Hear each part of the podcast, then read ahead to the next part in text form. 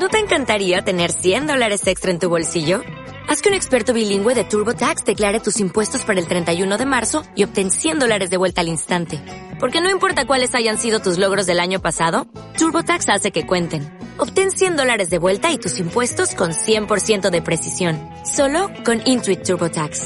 Debes declarar para el 31 de marzo. Crédito solo aplicable al costo de la presentación federal con TurboTax Full Service. Oferta sujeta a cambios o cancelación en cualquier momento.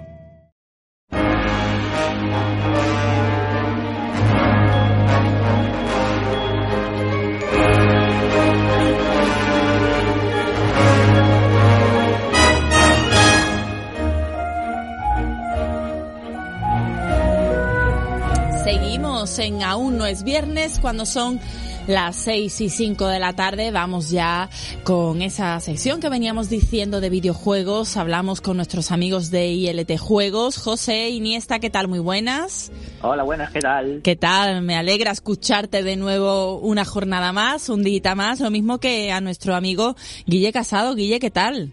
Muy bien, encantado de oíros. Muy buenas. Bienvenido. Y aquí qué raro que lo tengo enfrente con mucha distancia en otro estudio, por medio muchos metros, pero te veo, te veo a través del cristal. ¿Qué tal, Quique? ¿Cómo estás? Hola, Cristina, ¿qué tal? Buenas tardes. Encantado para ver llegar a tu despedida de hoy. es verdad, es verdad. Tenemos ganas de que te quedes, pero también tenemos ganas de que vuelva Javi Nemo, así que igual hay que hablar de un tándem colaborativo en el futuro, yo qué sé. En lugar de dos horas que dure eh, cuatro el programa y estamos los dos. Pues, sí, porque yo noto que también Javi Nemo, cuando llega lo que es la segunda hora, la mitad de los segunda hora, yo lo encuentro como cara de ya está bien, ya no quiero más videojuegos, ¿sabes? Prefiere estar en otros menesteres, ¿verdad? creo que sí, igual podemos hacer ahí un como, como en la lucha libre que se tocan las palmas y, entras tú, eso sería muy guapo. Pues verdad, pues verdad. eh, José, cuéntame, ¿de qué vamos a hablar hoy? Voy a hablarlo yo y voy a ah, dar un paso adelante, porque hoy traemos uno de estos reportajes especiales que nos gustan a, a nosotros y hoy va a tocar acerca del cloud gaming. ¿Qué es esto? ¿Qué es el cloud gaming? ¿Por qué tanta modernura? Esto es el juego en la nube. Así que aparte de su poquito de historia, su brevísima historia, porque tampoco es una cosa muy extensa, os vamos a hablar de los distintos servicios que tenéis actualmente disponibles. Ojo que es una comparación entre ellos después de una buena cantidad de horas de testeo por parte de los ILT chachos, que estamos ahí, aparte de estar siempre a tope con las últimas modernuras, pues como también estamos siempre un poquito en la nube, pues no nos viene ni tan mal. Así que vamos a intentar aclarar todo este cacao del cloud gaming que esto que están diciendo ahora mucha gente que es el futuro de los videojuegos o la verdadera next gen. Yo no sé si esto es así, pero así se está diciendo. Así que antes, bueno, su poquito de actualidad, antes de meternos con el cloud gaming, su poquito de actualidad con arte. Y venga, vámonos deprisa, eh, vamos a meternos en el lío rápidamente, que nuestras noticias son muy de moverse y si no nos damos prisa, igual termina alguna mudándose a Andorra, Don Will. La porra, perdón, digo, ¿qué? Madre mía. no lo puedo evitar. Eh, bueno, las noticias, las noticias. Pues la noticia de Andorra, ya sabéis, seguro que lo habéis oído más de uno. El Rubius ha sido ya lo más gordo. El Rubius cambia su residencia a Andorra. Estamos, pues, sin ninguna duda ante esa la noticia de la semana, así en mayúsculas. Rubén Doblas, el youtuber conocido como el Rubius, cuyos ingresos anuales se estiman, ojo, en más de 4 millones de euros al año, ha cambiado de su residencia a Andorra con la intención de, pues obvio, de eludir impuestos.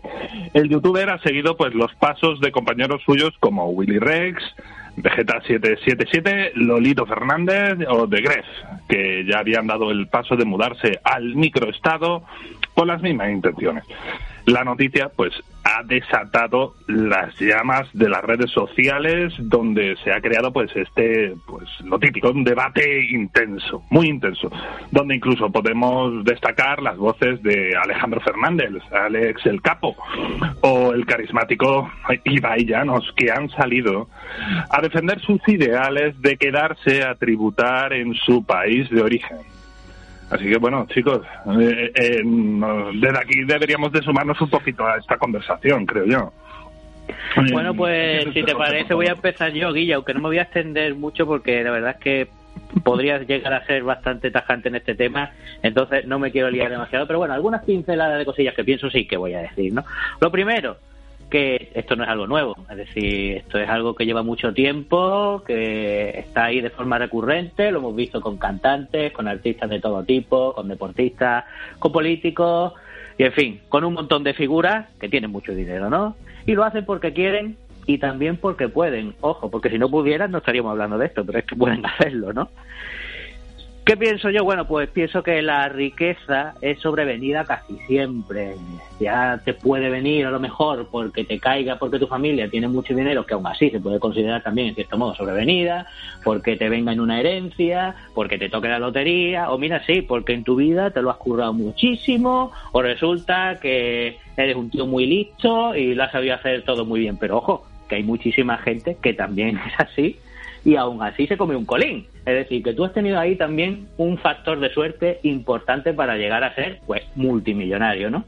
Y la mayoría de estas personas, pues, han podido llegar a eso porque han tenido un sustrato que se lo ha permitido, un sustrato que se ha mantenido gracias a los impuestos que todos pagamos.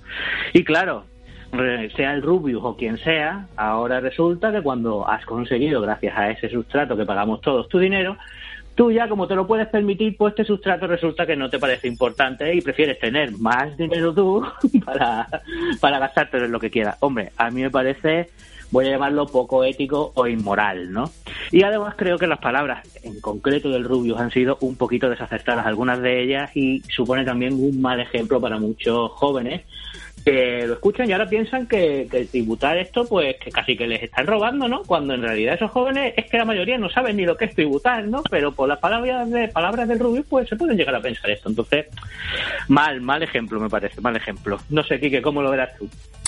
Yo tengo una opinión extremadamente compleja para decir en pocos minutos de ILT, pero sí me gustaría tocar un par de palos. Eh, para empezar, eh, me parece extraño demonizar al Rubius. ¿vale? Porque esto de el tema de irse a paraísos fiscales esto lleva existiendo desde siempre y grandes de grandes personajes a los que admiráis eh, todos sabemos que, no tienen por qué tributar aquí, eh, o a lo mejor están tributando en Miami o donde sea, con lo cual esto no es nada nuevo. Pero, y también, bueno, y también me gustaría decir que no es lo mismo evasión que elusión, es decir, el Rubius elude eh, los impuestos, pero no evade impuestos, con lo cual lo que está haciendo eh, no es un crimen. Y me gusta que esté en un sitio eh, que sea español, o medio español creo, si no recuerdo mal. Eh, me gusta que esté en España y me gusta que sea un país donde tú puedes hacer una huida de grandes capitales, porque esto en el fondo es libertad. Eh, recordemos que en un régimen dictatorial como el cubano no podría irse, así que bueno, hay libertad de que se vaya. Luego lo que tú dices me parece mal, claro, me parece poco ético, me parece que hubiéramos pagado muchísimas cosas del Rubius si no hubiera sido rico, si no hubiera sido rico, su seguridad social y su pensión futura la hubiéramos pagado nosotros, pero como es rico resulta que no. Y esto me parece que es malo para todo el mundo. Es mal para el Rubius, porque eh, el Rubius tiene que vivir de su popularidad. No es como Ibai, que él, aparte de vivir de su popularidad eh, y que nos caiga bien, es un chico que también tiene una carrera como, como locutor, como streamer, como una, lo que sea, como speaker, como se llame. Correcto, como podcaster, como caster, como lo que sea. El Rubius todo lo que ha intentado eh, lo, ha apoyado, lo, ha, lo ha apoyado su popularidad, tanto los cómics como la serie, como cuando se metió a hablar videojuegos. Este chiquillo no vale para nada que no sea la popularidad. Y esto le puede afectar a su popularidad. Es malo también eh, para, como tú has dicho muy bien, para los niños, porque esto crea un mal ejemplo. Hay un montón de youtubers de 16 años que creen que son economistas hablando de esto mal y no se están enterando. Y me parece que también supone eh, mal rollo o un mal o una mala práctica, tanto para España, que ve de nuevo como, como hay fuga de capitales, como siempre, y también para nosotros los aficionados, porque te voy a decir mi verdad y con esto ya termino y dejo de dar la brasa. Eh, yo no soy seguidor del Rubio, me parece, me parece porque no soy el target, pero si lo fuere, lo siguiera, yo ahora mismo me tendría que plantear muy fuerte la consecuencia de mis actos, de mi consumo responsable y posiblemente por muy bien que me cayera este chico, que de hecho me cae, lo poco que lo he visto de él me cae muy bien, eh, yo me plantearía muy fuerte hacer opción de mi consumo responsable y darle al botón de, suscribirme y dejar de seguirlo porque si él se va a ir con su capital a otro sitio, pues entonces él y yo pues tampoco tenemos nada que ver y no tiene por qué recibir dinero de, de lo mío y de mis visualizaciones. Y me imagino que todos los fans que lo defienden mal con cosas que son mentiras, como que aquí se pagan muchos impuestos, que es mentira, o como que, que se hace mal uso de lo, del dinero de los impuestos, que también es mentira, estos que lo defienden, pues me imagino que no, tendrán ganas, porque es un contenido que a ellos les gusta, no tendrán ganas de hacer este examen de conciencia y de terminar diciendo pues lo que yo creo que deberíamos decir todo. A lo mejor es momento de, de suscribirse de manera responsable. Ahí fuerte, ¿eh? eh fuerte, fuerte, fuerte. Todo lo tajante que yo no he querido ser. bueno, aquí tenemos que... Pero date cuenta que, no he dicho ni una date cuenta que no he dicho ni una sola vez Andorra porque Will está la que cae. ¿eh? Sí, no, desde luego, desde luego ya Guille se ha pasado ya este. Bien, eh... ¿y tu opinión, Guille? Esto, eh, mi opinión es eh, similar a la vuestra. A mí, a mí me parece que, de hecho, he recordado mucho eh, escuchar a más de un multimillonario, mucho más millonario que, a ver, mm, eh, nos pongamos por, nos pongamos, aunque el Rubio gana mucho dinero, no es de los que tiene 100 millones de euros en su cuenta bancaria, ¿vale? Eh, esto, y aún así un millón de euros es una pasada, ¿eh? Eh, a lo que me refiero que, por ejemplo, escuchar a, Bill Gates diciendo que los ricos tenían que pagar más impuestos. Lo pongo como ejemplo, ojo, y muchos opinan lo mismo que él. A mí verme a, alguien diciendo que, que, el Estado le está robando dinero, un Estado, pues la verdad, a mí me parece muy curioso porque, yo qué sé, las carreteras no se pagan solas, nada se paga solo, nada crece en, en, la, en el aire, esto no es etéreo, esto es un Estado en el que todos contribuimos. Más ¿Y el pelo en Turquía crece solo? El pelo en Turquía se ve que mucho más barato. Este, pero bueno, eh, la cosa esa. A mí, a mí me, decepciona. Eh, lo digo en serio. Es decir, son gente, en el caso del Rubio, como ha dicho eh, Quique, es alguien, a mí me cae bien cuando lo veo y demás, y ha tenido bastantes actuaciones buenas y algunas ejemplares sobre determinados temas muy peleagudos, donde tenemos muchos ejemplos de caster que son vomitivos. Y en su caso es un tío que, que para muchísimas cosas es muy válido, ¿no? Eh, y, lo que transmite guay. Entonces, mm, me, me joroba, me, me duele, eh, entiéndase, dolerme como me duelen las cosas de los famosos, que es poco, pero tío, que vaya tela. Y entonces, pues esto de irse a Andorra me parece mal. Pero es que yo soy, yo siempre que me den la opción de, ¿quiere usted de acabar con los paraísos fiscales? Yo siempre voto que sí, quiero acabar con los paraísos fiscales. Así que bueno, esto le deseo buena suerte en su singladura por Andorra y probablemente pues veamos mm, en algún futuro que la Unión Europea lleva mucho tiempo trabajando porque los paraísos fiscales no lo sean. Y ojo, Andorra no es un paraíso fiscal exactamente porque tiene algo de no es tan opaco en las cuentas que tiene allí como otros sitios. Pero oye, tela. Bueno, dices tú, Will, perdona que, te, que me meta un poco, es que creo que también es bueno decirlo. Eh, dices tú que le vaya bien en la en sondadura por Andorra. Aquí no somos ninguno economista, posiblemente estemos distemos muchos de conocer del tema, pero ahora como ha salido mucha gente hablando en Twitter, me parece que la movida es que ahora el Rubius, que es muy conocido, eh, tiene que demostrar al fisco que pasa allí más de 183 días al eh, año. Eso es lo que yo os iba a preguntar. Es decir, que puede ser que se meta en un problema como en su momento se metió Shakira o como se metieron otros famosos de, a ver, que mi domicilio está en Andorra, pero yo por allí no paso. A ver si le compensa realmente estar en Andorra o no, porque tienes que estar X días allí y lo mismo echa mucho en falta España. Si hay algo claro es que tiene allá a todos sus amigos, él lo ha dicho también. Que están bueno, pero ha dicho que no tiene a la familia, que no, que no tiene... Es muy complicado, son temas muy complicados y ahora va a venir momentos donde yo espero que le vaya todo bien porque desde aquí no queremos ningún mal, pero que no es una cosa de me, me empadronado en Andorra y tan amigos. Esto son cosas muy complejitas. Oye, um, hombre, yo imagino que él estará muy bien asesorado, ¿no? Si ganas esa pasta y no tienes unos buenos asesores, verás. con cuatro millones no te asesoras para tirarte por una ventana. Pero, es, es, una cosa que tiene, es una cosa que tiene su miga. Yo te puedo asesorar y te voy a decir, y yo macho, que allí vas a tener que pasar pues como la mitad de tu año y te van a perseguir y te van a mirar y te van, nunca mejor dicho, a fiscalizar. Claro. Bueno, perdona, y ya que nos hemos metido un poquillo más, recordemos también que el Muchas veces ha, ido con el discurso de que de que lo persigue Hacienda, ¿no? Como, como quien dice. Pues eh, o sea, que ya pues se ha sentido de esa manera perseguido antes, según pues ahora más, vamos, ya no sé si eso es cierto. Como le, leí, como le leí a un empresario que sigo yo por internet diciendo, el tuyo es que le persigue Hacienda, como a todos los que ganamos dinero. Hacienda nos, nos mira con lupa porque ganamos dinero. Lógico, tío, lógico. Bueno, persigue hasta los que no ganan dinero, imagínate a los que ganan, o sea. Claro, tío, eh, claro. Yo quería hacer una pregunta, no sé si me estoy metiendo en un lío o no. Eh, ¿Os habéis fijado, esto lo anunció hace dos días, ¿no? Sí, en la Hace pocos días, sí. Em, ¿Os habéis fijado si ha perdido seguidores en sus redes sociales? Se ha creado una movida de, redes, un ruido de redes importantes, pero con los números que son tan grandes, date cuenta que cuando entras en Twitter, yo he mirado y lo he buscado, pero Twitter no te dice los seguidores exactos, a lo mejor mm. te pone 1,4 millones. Pero que digo, lo mismo ha salido una publicación diciendo de manera exhaustiva, pues ya llevan de dos momento, días perdido. De momento nada que yo haya leído, pero sí que creo que eso será un seguimiento, como tú dices, que a lo mejor es temprano para hacerlo y bueno, ya te digo, no, claro, no deseamos el mal de nadie, claro. pero me extrañaría que este ruido no funcionara por cualquiera de los dos lados. Lo que pasa es que tiene muchísimo. Ahora, vamos, no sé cuánto tenía antes de esto, pero ahora mismo tiene 39,5 millones de suscriptores en YouTube, que es una barbaridad. O sea, a lo mejor pierde, pero de verdad va a perder tanto. Le compensa, ¿no? Yo creo, yo creo que le compensa. Además que esto es, noticia ahora, esta semana, ¿no? Dentro de 15 días ya nadie se acuerda que el Rubio ya no, ya, no tiene su residencia aquí. Sí, sí. De todas maneras, es difícil que esto no te afecte tanto. Muchas veces en popularidad, que ya dicen que la popularidad, incluso la mala, la, publicidad, incluso la mala es buena, es difícil que este tipo de movimientos no te afecten. Es difícil. La cuestión es que alguien le habrá hecho la cuenta y dice, puedes perder un millón de suscriptores, pero vas a ganar ahorrándote en Hacienda, ahorrándote, con muchas comillas en Hacienda, no sé cuánto. Claro, por supuesto, si él ha hecho es que habrá hecho sus cuentas y él le saldrá, por supuesto, la rentable. También le molará esquiar, digo yo. bueno, ¿qué os parece si ya que estamos hablando de dinero seguimos por ahí? Dale, dale.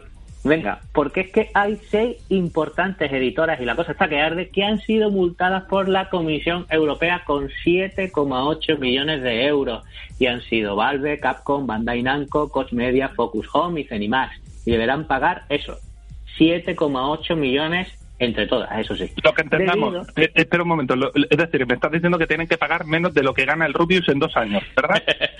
Correcto. Alguien tiene pelusilla, ¿eh, Will? Yo es que no sé cómo tienes envidia de eso, una cosa que ganamos todos cada semana. En fin, eh, esto es debido al bloqueo regional que todas ellas realizaban e incluso pactaban en sus claves de Steam porque resulta que va en contra de las leyes europeas. ¿no? Según estas leyes, Europa es un mercado único digital y los consumidores europeos deberían tener derecho a comprar juegos sin importar su país de origen. La práctica habitual de las compañías impedía a los consumidores comprar títulos de PC en otras regiones o tiendas digitales de otros Estados miembros de la Unión Europea con precios menores o más asequibles que los vistos en sus países de origen. La peor papeleta parece que se la va a llevar, parece, la propia Valve con Steam, porque según dicen se ha negado a cooperar y le va a tocar pagar la sanción más alta de 1.624.000 euros. El resto de compañías han tenido reducción en la sanción por cooperar con el órgano competente. No obstante, al respecto de esto, en Valve no están nada de acuerdo con lo de que no han cooperado y van a recurrir la resolución a la Comisión Europea. Sea como fuere, parece que estamos un poquito más cerca de que se cumpla que los miembros de la Unión, de la Unión Europea cuenten con un único mercado digital, aparte del mercado gris, claro. Bueno, que eso sería lo suyo, que, que se acabara dando, ¿no? Que yo pudiera comprar, pues como cualquier otro artículo, que pudiera comprar en cualquier sitio. Pero bueno, chicos, como estáis con noticias así un poco medio, medio raras, medio de dinero, medio complicadas, medio malas. Medio que nos cogen lejos, ¿no? Sí, así que si os parece voy a intentar poner la, el, el, tono de amor, el toque alegre de ILT con estas noticias que dan calorcito en el corazón porque podemos decir que un documental de Juega Terapia, ojo, afirma que jugar a los videojuegos ayuda a sanar a niños con cáncer. O sea que ya con el titular yo ya te lo compro muchísimo. Según este estudio, los niños que jugaban eran capaces de reducir el dolor en un 20% necesitando menos morfina o eran capaces de aumentar en un 14% el tono parasimpático. El documental, que se titula La quimio jugando se pasa volando, se basa en un estudio publicado en la revista médica Journal of Medical Internet Research, en el que se demuestra que jugar ayuda a los más pequeños a curarse. Así que, bueno, desde Juegaterapia proponen que se incluyan los videojuegos como analgésicos no farmacológicos en esta fase del tratamiento para que así forme parte del protocolo de atención sanitaria de estos pacientes específicos. Y si queréis saber de qué va todo esto, pues os recomendamos de aquí el documental que lo tenéis ya disponible en Amazon Prime con la colaboración de Alejandro Sanz como narrador. Así que ir para Amazon Prime, eh, os repito cómo se llama, se llama La quimio jugando se pasa volando y yo creo que va a dar eso, mucho calorcito en el corazón porque son noticias bonitas que tienen que ver con el mundo del videojuego. Qué lástima, se centran en el videojuego, en la partida y se abstraen un poco de la realidad, ¿no? Pues como nosotros, yo por ejemplo, cuando estoy jugando al Metal Gear, si tú me arrancas una uña no me di cuenta, me di cuenta luego, pues todo está bien, eh, tiene el rollo del videojuego, tiene su, su rollito analgésico y está demostrado y parece que funciona y está guay. Bueno, bueno. Voy a ver lo que es Metal Gear. bueno, mientras Cristina se, documenta, eh, vamos a hablar de un ente que se documenta mucho, que es la Biblioteca Nacional, que esta semana la Biblioteca Nacional invitaba a donar juegos para incrementar su colección.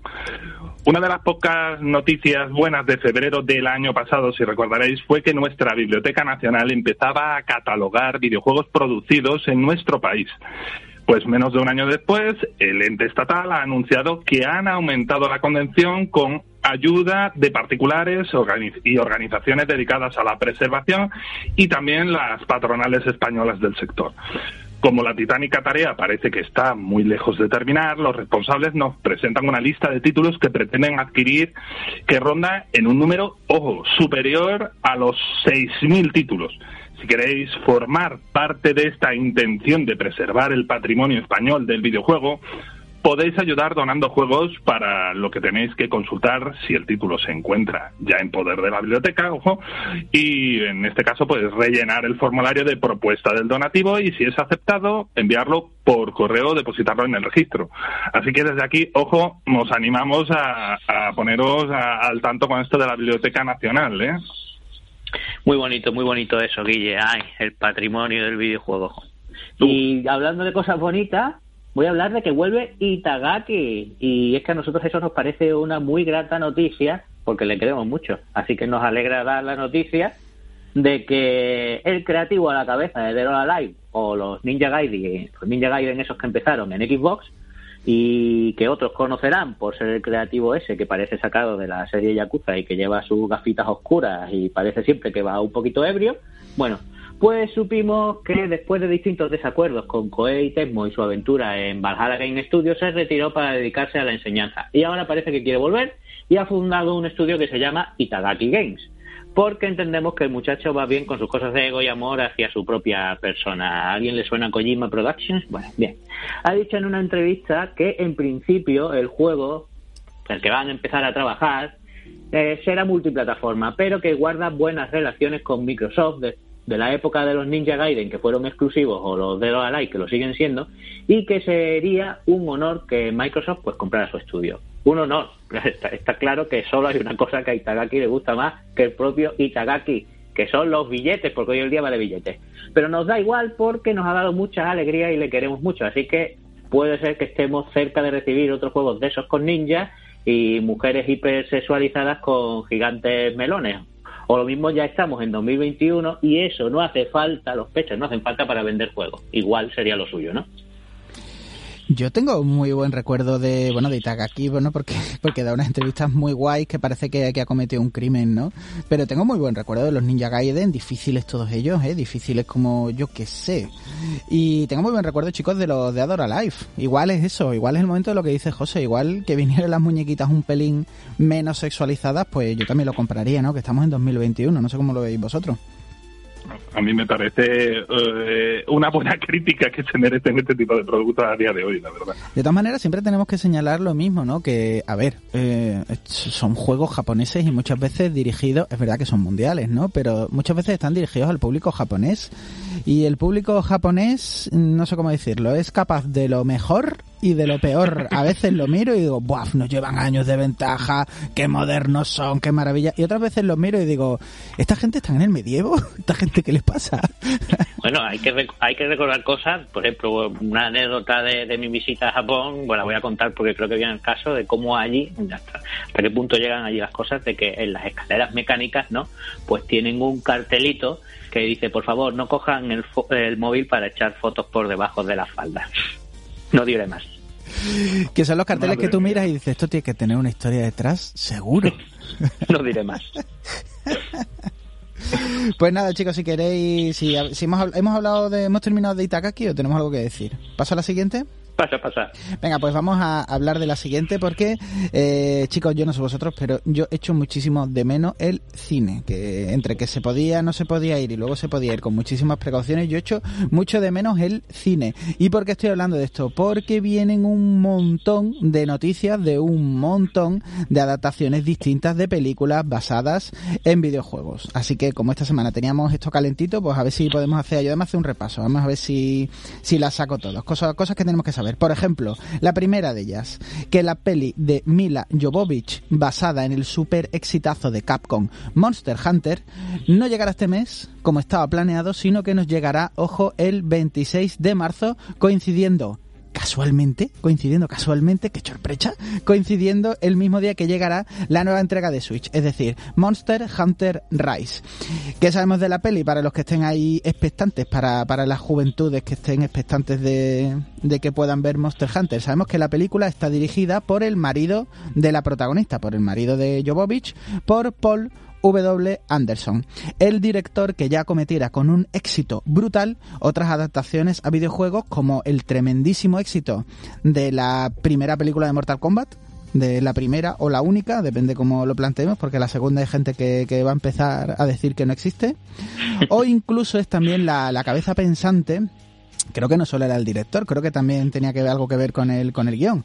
Es también la cabeza pensante detrás de las seis entregas de Resident Evil, de las seis películas de Resident Evil. Una saga de películas que, como bien sabréis los chicos de LT, es, son unas películas que son extremadamente fieles al guion del videojuego, a la mitología del juego de Capcom y con muchísima coherencia entre todas ellas, donde en de ningún momento los villanos pues pueden cambiar de motivaciones de una película a otra sin venir a qué, pueden cambiar, los malos pueden cambiar de planes de un momento a otro sin venir a nada. Son películas muy coherentes. Tú puedes ver las 5 y personajes que salen en las 5 queriendo cosas, volverlos a ver en las 6 y se han olvidado de todo. Y en plan, vale, esto hace rato que no va. a mí me sorprende que no tengan un Oscar a mejor guion adaptado, la verdad.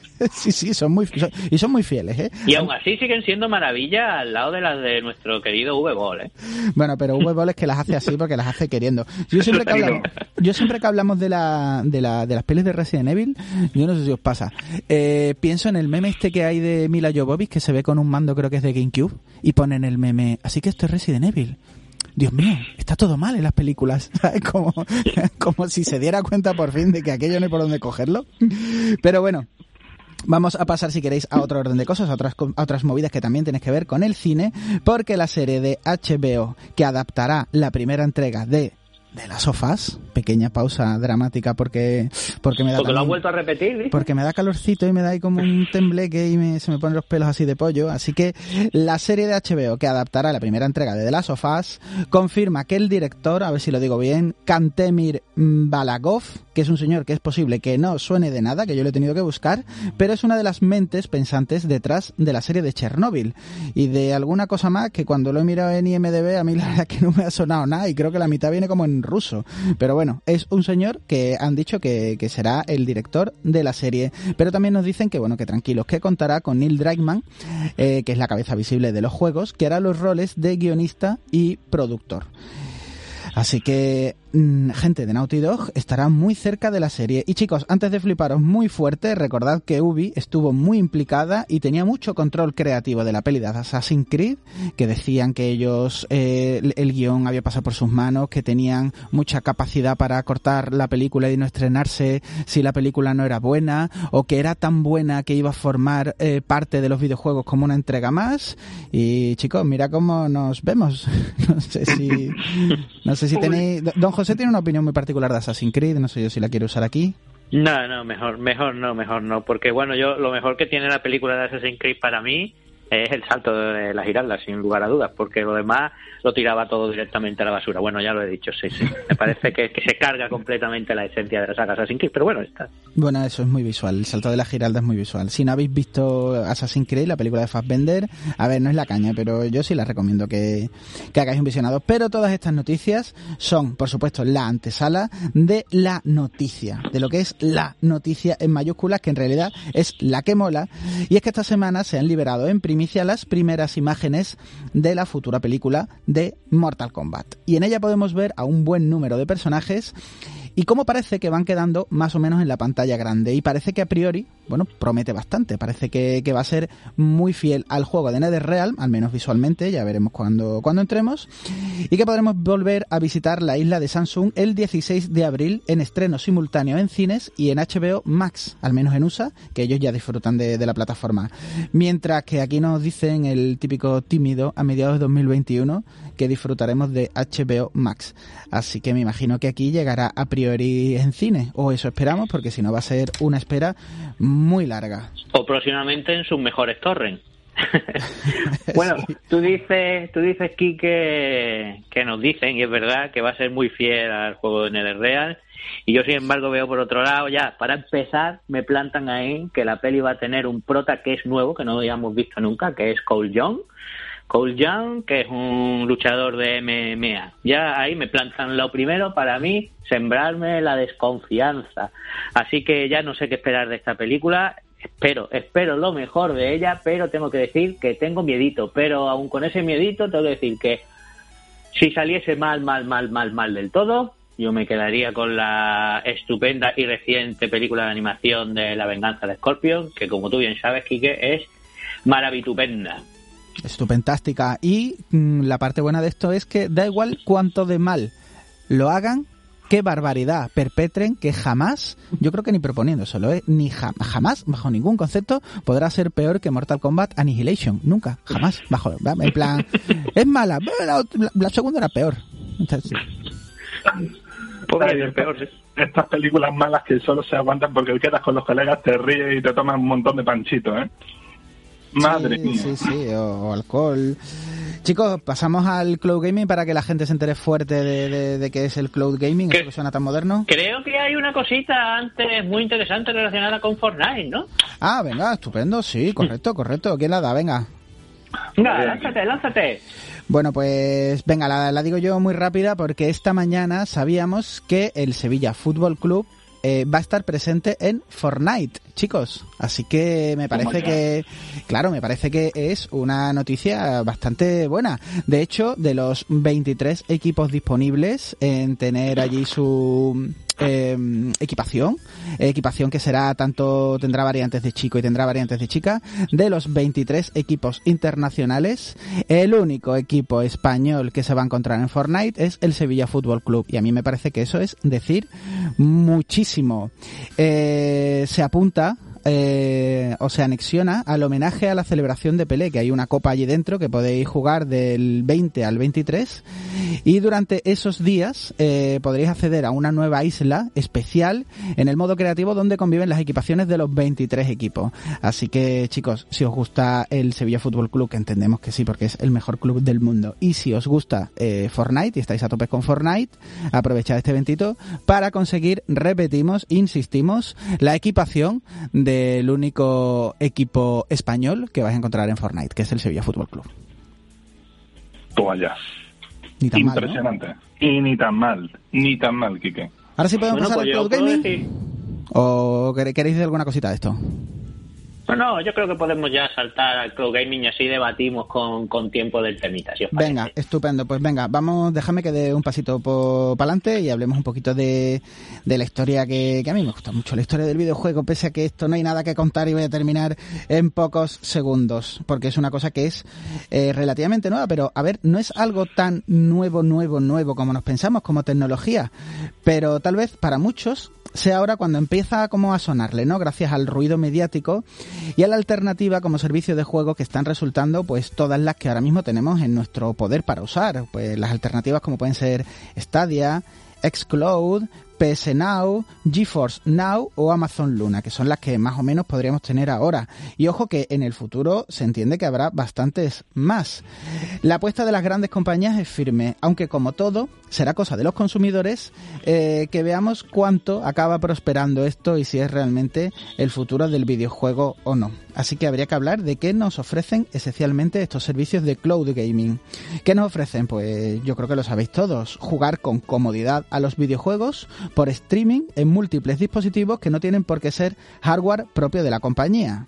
Es decir, vosotros podéis jugar, ¿qué te digo yo? A PS Now podríais jugar en un móvil X, ¿no? Pues imagínate la cantidad de posibilidades que tienen sitios como Stadia. Podéis jugar en PC, podéis jugar en móviles, en tablets, en Smart TV, podéis jugar donde queráis sin instalar absolutamente nada. El único requisito imprescindible, aparte de, por supuesto, tener el hardware compatible, este móvil, esta tablet, este lo que sea, el único requisito que basa y que vertebra el poder jugar de manera correcta cloud gaming, pues es tener una conexión a internet pues que sea decente. Te tomo yo aquí un poco el tema y hagamos un poquito de historia, que, eso te gusta. ¿eh? eh y bueno, eh, la gente aquí de ILT pues llevamos conociendo servicios en la nube dedicados a los videojuegos desde hace, ojo, más de una década.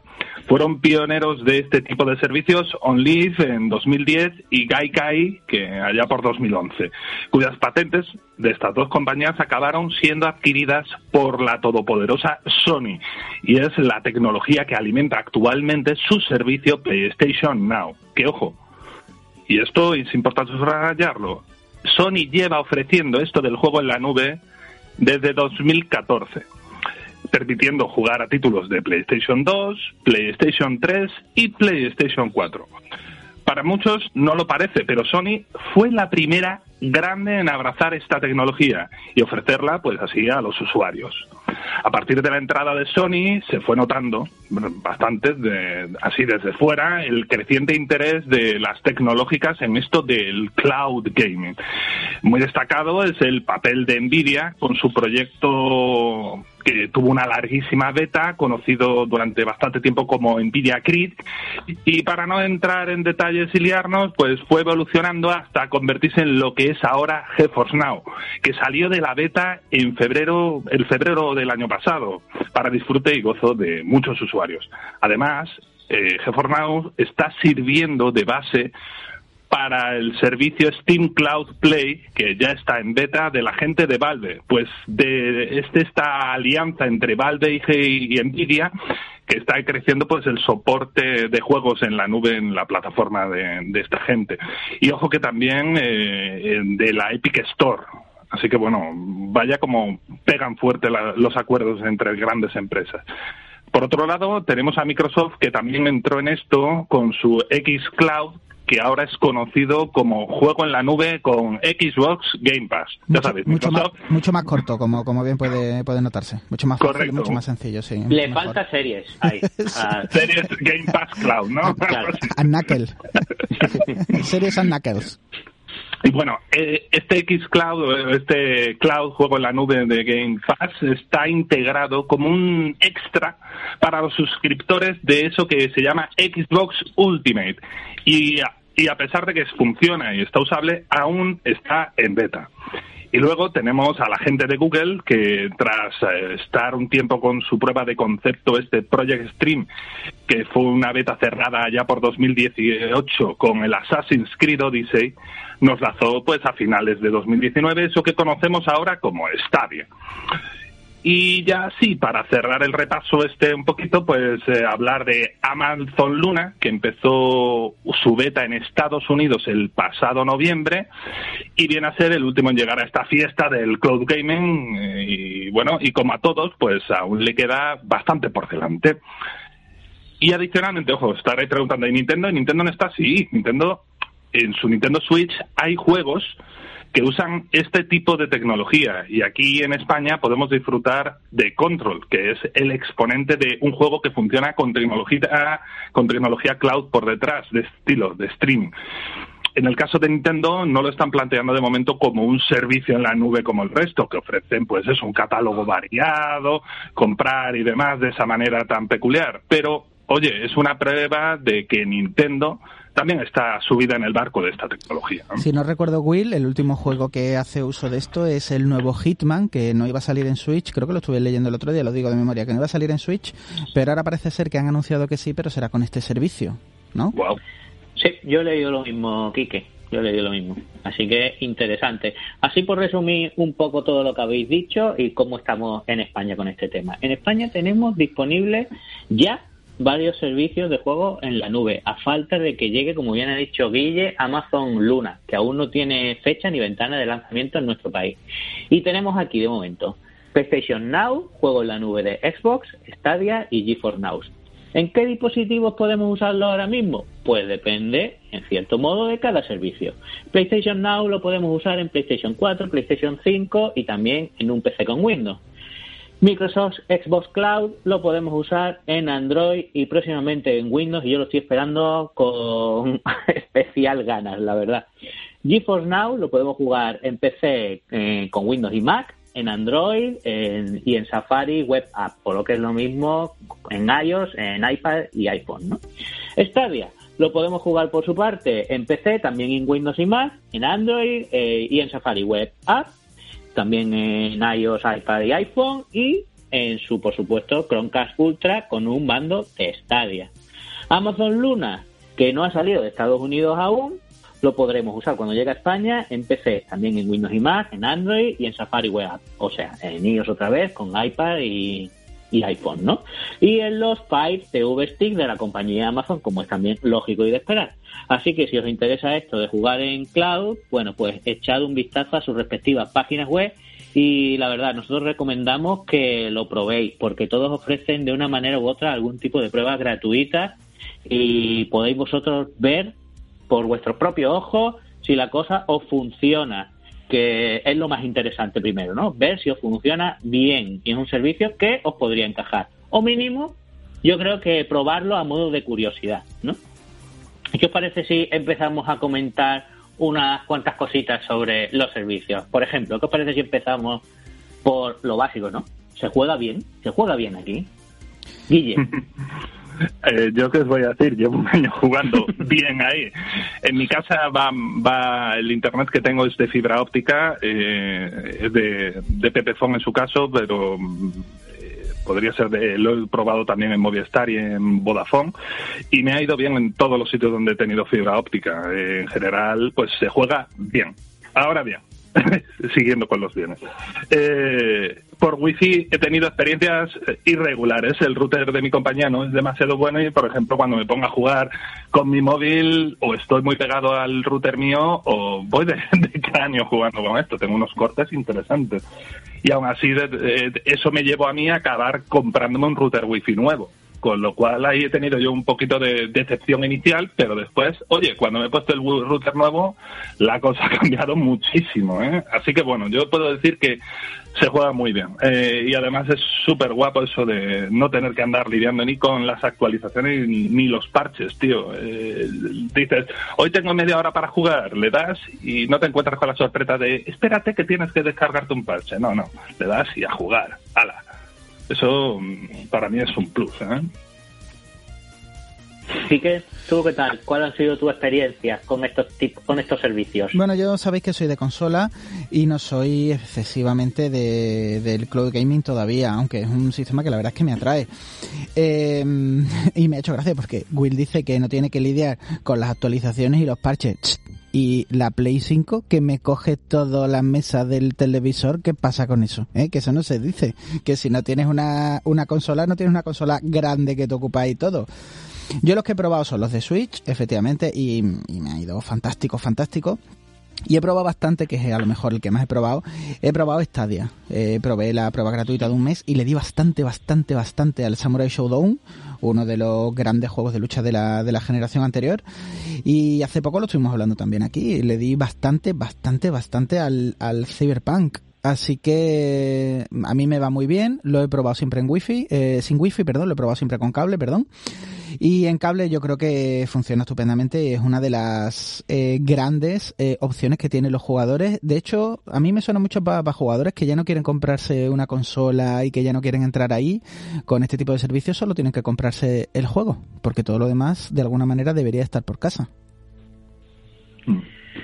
Bueno, pues mi experiencia con estas cosas, yo he probado también muchos, muchos servicios de este tipo y bueno, puedo decir, por ejemplo, que a pesar de que le dan bastante caña a Stadia, como ya sabemos en, en muchos sitios, ¿no? Bueno, pues Stadia funciona francamente bien o por lo menos a mí mi experiencia con Stadia ha sido bastante positiva.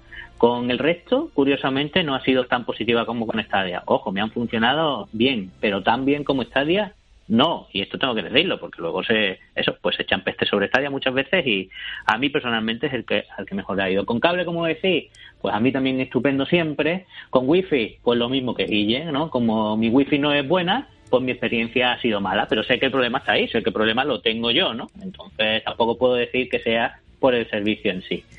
Eh, pasamos, si os parece, a otra cosita y ya de paso pues la engancho yo, que es cómo está de calidad, ¿no?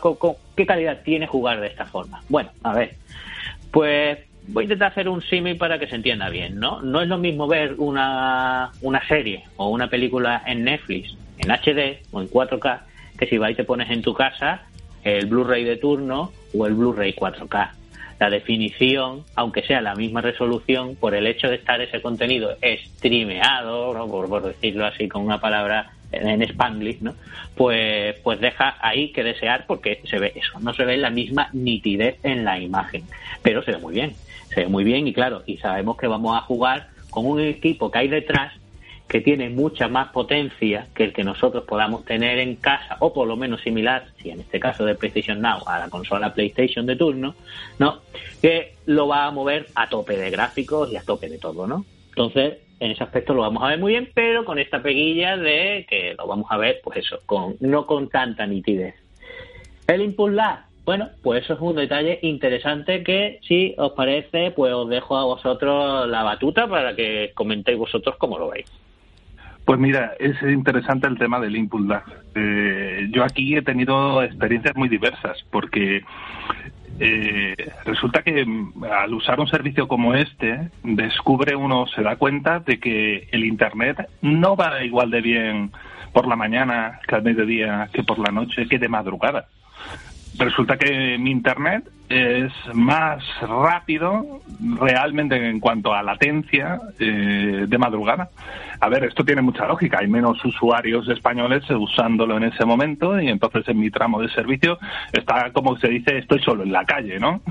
Eh, y se nota, se nota esa diferencia. Yo, yo la experiencia es muy curiosa. Cuando llega la madrugada, no solo tengo un aumento de, una mejora en el input lag, que es, pasa de, de ser algo que podría ser apreciable a ser despreciable totalmente, para, para alguien como yo que, que soy relativamente sensible al mismo, ojo. Eh, y además, eso de la calidad que tú comentabas, resulta que eh, el streaming eh, de calidad la máxima calidad de imagen que yo he obtenido es de madrugada, fíjate cómo es la cosa, para, para, para entendernos. Es decir, la, el, el 4K que yo he recibido a las 2 del mediodía no es el mismo 4K que he recibido a las 2 de la madrugada. Y eso me ha resultado muy, muy curioso, ¿eh? Y eso sabemos, sabemos por otros usuarios que tiene que ver con la topología de la red de Internet. Eh, y en eso, pues, servicios como Stadia, GeForce y demás se adaptan y hacen lo posible para ofrecer la mejor experiencia al usuario. Por eso hay ese, esa corrección del ancho de banda que te usa el sistema, ¿no? Y es un detalle muy curioso, la verdad. Así como, como entenderán perfectamente los informáticos, y no es broma el concepto, ¿no? El canuto está más descongestionado a altas horas de la madrugada. Correcto, hay menos gente, exactamente. Más descongestionado. Ay, ay. Y lo del input lag, eh, eh, te digo, eh, yo actualmente mm, me parece despreciable. No, no es algo que, en el peor de los casos, se parece a jugar a un juego a 30 fotogramas por segundo en una consola tradicional. En el mejor, salvo que te esté yendo mal el servicio. Cuando va mal, eh, si tú tienes un mal internet, pues obviamente vas a experimentar anomalías de todo tipo. Pero cuando tú estás jugando en el servicio normal, en el peor de los casos es como estar jugando en un lag de un juego de 30 fotogramas por segundo de consola. Así que todo, todos los juegos de reacción rápida son perfectamente viables. Me ha resultado perfectamente eh, jugar a Samurai Shodown, jugar a, bueno, este hay el de plataformas que el celeste, que, que tiene telita, ¿eh? Ese, pues también lo puedes jugar en Stadia, yo qué sé. Impresionante. Y en GeForce por ejemplo, pues he estado pues jugando a juegos realmente vertiginosos, como el, este del ninja que va saltando por las paredes, que ahora mismo no me sale las, el nombre del juego, pero no veas. ¿Messenger?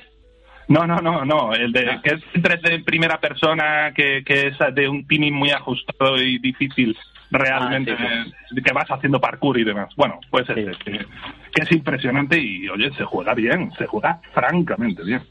Yo solo tengo que aportar dos cosas, juventudes. Eh, tampoco soy el que más sabe de Cloud Gaming. Uno, que Will se tiene que lavar la boca antes de hablar malamente de Celeste, que eso de que tiene telita, ¿qué significa? Celeste es un juego eh, prácticamente perfecto.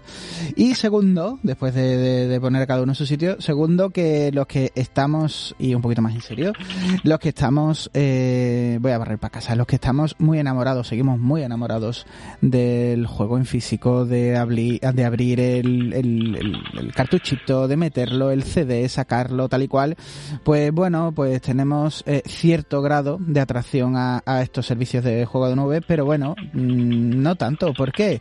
Porque hace varias generaciones que yo tengo posibilidad, pues yo qué sé, se me ocurre que es de la generación de Xbox 360 y Play 3 para acá, pues tenemos capacidad y opción de comprar juegos digitales. Y yo no compro un juego digital, así aunque me maten, tiene que ser algo que no salga, que yo no tenga, que yo tenga en cuenta que no va a salir nunca, porque si no me espero, pues los que seguimos pagando por juego, pues todavía queremos tener algo en las manos. Para esta gente, pues no sé si para vosotros es, chicos, no lo sé. Bueno, yo no quiero saltar antes de punto de los últimos minutos que nos quedan sin decir que hemos hablado del Impulse Lag y que vuestras, vuestras sensaciones con él han sido bastante buenas, habéis tenido bastante poco Lag o despreciable o lo habéis sabido llevar muy bien. Yo también, también la misma, pero con el lag de audio la mía sin embargo no es tan buena. Yo eso sí lo aprecio bastante más y, hombre, me gustaría que tuviese menos, por lo menos en la experiencia que yo he tenido lo he notado más de lo que me hubiera gustado. A ver, te acostumbras, por supuestísimo te acostumbras y al poco tiempo, al final, casi que no existe para ti cuando llevas jugando un rato. Vale bien, pero lo cierto es que eso lo he notado mucho más que el impulsar y bueno, lo, quiero dejar ahí en la mesa, que comentarlo. Más cositas. Hablamos rápidamente del catálogo que creo, o de los modelos de negocio, que creo que es algo relativamente interesante para este tema, Guille. A mí me gusta lo de los modelos de negocio porque realmente hay una gran diferencia. Están los que plantean un Netflix de videojuegos como PlayStation Now o Xcloud, que es te suscribes y, o Amazon Luna. Te suscribes y mientras estás suscrito eh, tienes acceso al, a un catálogo de juegos preseleccionados, como se dice, que van entrando saliendo títulos. Unos son fijos. Y después tienes también el, el estilo GeForce Now, que es los juegos que tú compras para Steam o Epic o la tienda de Epic, tienes a través de tu suscripción la posibilidad de jugarlos en la nube, eh, no todos, los que ellos más o menos han ido acordando, y después está el modelo de Stadia que es muy parecido al de una biblioteca de Steam normal. Ellos van lanzando juegos y tú los compras y los juegas cuando tengas sin pagar más por ello, ¿no?